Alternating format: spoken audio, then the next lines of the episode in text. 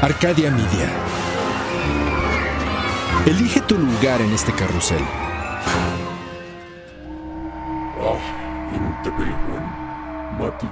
Hay una historia que se cuenta detrás de la historia. Secretos que las piedras susurran a la vuelta de la esquina. Secretos de seres y ciudades cuyas sombras dejan huellas sagradas que persisten en el tiempo. Relatos de nahuales que se transforman y se elevan por la noche. Esto es Bajo la piel del nahual con Edgar Clement.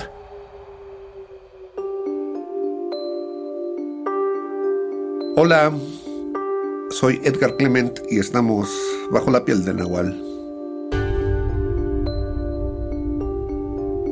Y hoy voy a platicarles de los dioses ocultos. no, no es la rola de los caifanes, pero yo creo que los caifanes cuando que en ese tiempo eran ya los caifanes, ahora los jaguares, ya no, ya no, ya no recuerdo. Pero los dioses ocultos, bueno, uno sabe exactamente a qué se está refiriendo, ¿no? Esos dioses que están escondidos detrás de otros dioses, ¿no? Todos lo sabemos, todos los que más o menos conocemos la historia de México, sabemos perfectamente que debajo de nuestros dioses católicos, pues subyace un, dios azteca prehispánico. Esta es, eh, pues es normal, tomando en cuenta que fue una costumbre de los romanos. Cada vez que ellos llegaban y conquistaban un pueblo, no destruían los ídolos, sino que lo que hacían era que suplantaban el culto de los dioses romanos por encima de los dioses locales y generalmente eh, construían los templos arriba de los antiguos templos.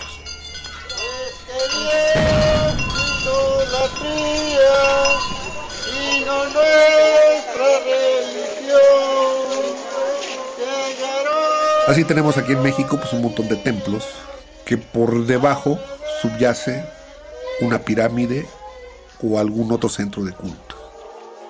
Por ejemplo, el famoso Señor de Chalman, que ese Cristo sangrante, completamente dolido, bueno, resulta que ahí en esa barranca donde está el templo de Chalma, allí había un templo dedicado al dios Tezcatlipoca.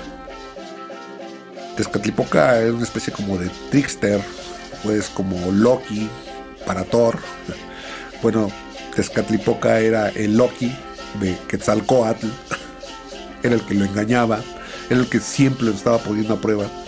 Y es un dios muy curioso porque no es ni bueno ni malo.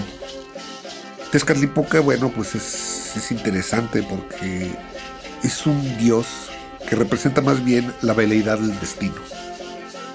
Y es un Dios al que había que tener contento, precisamente para que no se nos volviera en contra. Porque así como puede traernos la desdicha, también podría traernos la fortuna. Ese está ahí, en el templo de Chalma. Y hasta la fecha todavía la gente va a bailarle al señor de Chalma, al señor Tezcatlipoca. San Cristóbal esconde a Tlaloc y obviamente la Virgen de Guadalupe esconde a Tonantzin. Creo que ya lo había comentado en otra cápsula, pero sigo teniendo la sospecha de que en el cerro del Tepeyac, en la primer capilla que se hizo, en la parte de arriba, en la punta del cerro, donde dicen que ahí se le apareció la Virgen a Juan Diego, yo creo que en realidad había una caverna, había una pequeña gruta, en donde se reunían los sacerdotes, los brujos, a ver a la Virgen literalmente, porque parece que el ritual para contactarse con Tonantzin era de que los sacerdotes se reunían y entonces consumiendo hongo empezaban a alucinar hasta que a alguno de ellos se le aparecía literalmente la Virgen y se aparecía en forma de una adolescente embarazada y esa era la madre de Tonantzin y esa era la que, la que, con la que hablaban y bueno, pues a la que se le pedía que fuera generosa con las cosechas y con la lluvia. ¿no? María, llena eres de gracia, el Señor es contigo, bendita eres entre todas las mujeres y bendito es el fruto de tu vientre Jesús es bastante interesante, ¿no? Que de repente, pues también al indio Juan Diego, como si fuera hubiera sido un sacerdote, se le aparece la Virgen.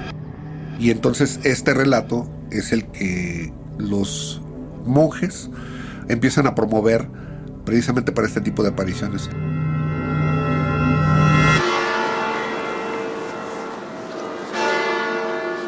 La forma como se apareció la Virgen tiene mucho que ver con la forma como se transmitieron estos cultos marianos en el Mediterráneo, en Europa. La Virgen de Guadalupe también existe, bueno, pues allá en, Extremadura, y es la morenita de las villuercas, y es una virgen morena, es una virgen mora, es una virgen que funcionó para atraer gente del Islam al culto católico.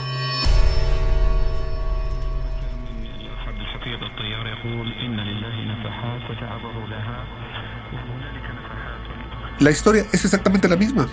Es un pastorcillo que de repente se le apareció la Virgen, regresó a dar la noticia con los sacerdotes, los sacerdotes no le creyeron y entonces apareció la Virgen, en este caso es una madera labrada y entonces es la que se sigue adorando hasta la fecha.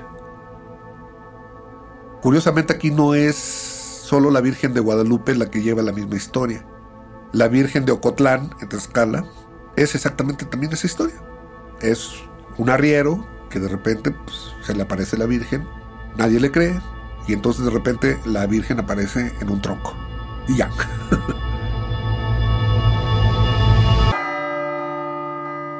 Entonces vemos que ha sido una estrategia de la religión para imponer o para superponer sus dioses por encima de los dioses antiguos.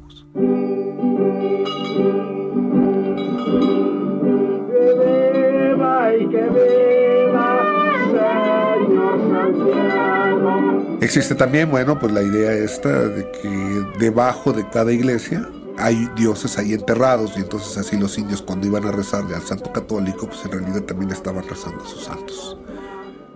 Todo el tiempo pues, sucede. Hasta la fecha, todavía en el Estado de México me ha tocado ir a pueblitos en donde literalmente las escaleras para subir al atrio de la iglesia son escaleras de pirámides. E incluso hay túneles dentro de la pirámide que interconectan con los campanarios de la iglesia o con partes de la misma iglesia ya del culto cristiano.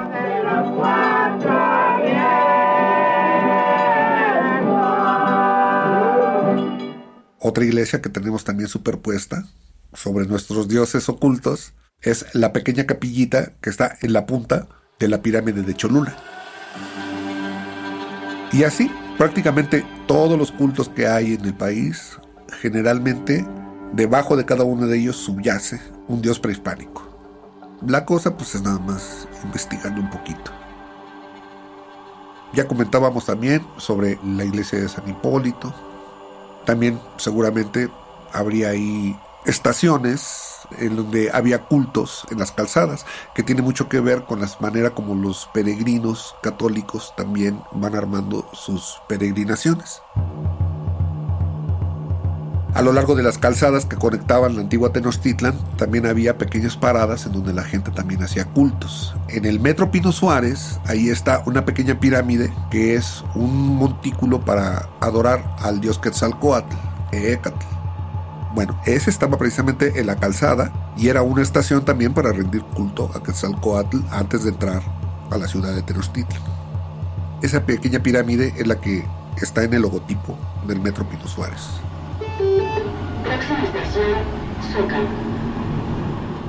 México está plagado de templos. Y todavía había muchísimos más templos, por ejemplo, cuando terminó la guerra de independencia, prácticamente había un templo, este mito que se cuenta, por ejemplo, de Cholula, la ciudad de Cholula, o la ciudad de Puebla, de que hay una iglesia por cada día del año, y nosotros de repente como que le echamos algo la culpa a la iglesia católica de habernos fanatizado tanto con la religión. A veces yo no estoy tan seguro, ¿eh? Resulta que las cantidades de fiestas que tenían todos los mexicas a lo largo del año, la cantidad de templos que tenían, quizá lo que estamos viendo es la continuidad de una religiosidad que viene de mucho más antes. De dioses y diosas que se multiplican y se multiplican y tienen advocaciones y tienen bastantes representaciones e incluso un mismo dios como el mismo Tezcatlipoca. Tenían varias fiestas a lo largo del año. Quizá ese sustrato religioso no es nada más la culpa de los católicos malos y perversos que vinieron a conquistarnos, sino que también hay un anclaje en el México más profundo que logramos nosotros tener y avistar. Es muy probable que nuestra vena religiosa venga de mucho, mucho, mucho antes, no nada más de los católicos. Hasta la fecha tenemos todavía el Día de la Virgen de Guadalupe, eh, indígenas que no hablan español, que llegan hasta el atrio de la Basílica de Guadalupe a rezarle a Santa María Tonancinta. Quizá en realidad, cuando se juntaron los españoles con los aztecas, no fue una confrontación de dos culturas. A lo mejor se juntaron dos culturas que en el fondo se parecían mucho. Y así es como podemos vislumbrar una cantidad de dioses por debajo de todo ese sustento católico que tenemos actualmente a la vista. Quizá estos dioses siempre han estado ahí. Hasta la fecha todavía, bueno, la cantidad de dioses santeros se están mezclando también con los nuevos dioses y quizá a lo mejor este sustento religioso está permeando en otras cosas, en otros hábitos que tenemos. Uno de los hábitos que a mí me parece profundamente religioso, por ejemplo, es de las protestas políticas.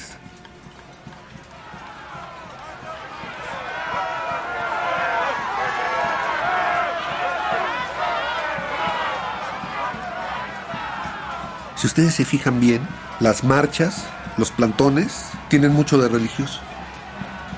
La gente se va formando, hace rituales. Las consignas son como letanías. La gente hace paradas en donde se hacen precisamente los oratorios.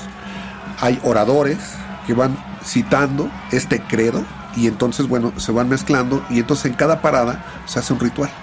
Y luego se pasa al siguiente y al siguiente y al siguiente, hasta que se llega al final de la peregrinación. Y estas marchas políticas que vemos, que en realidad no resuelven nada, pero sí sirven como un ritual religioso.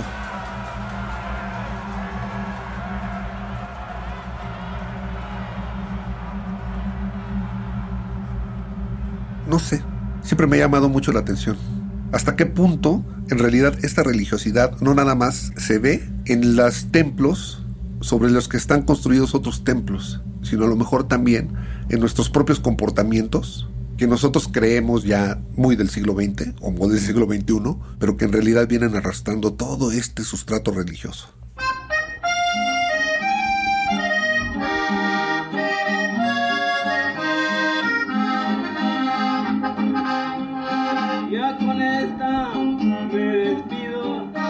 No sabemos qué tanto hay bajo la piel del nahual.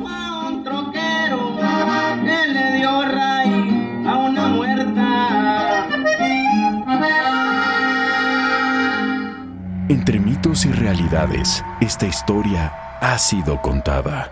Ahora es tuya. Bajo la piel del nahual. Relatado por Edgar Clement. Esculpido por Edwin Irigoyen. Elevado por Luis Eduardo Castillo. Creado en Wetback Audio, México. Arcadia Media.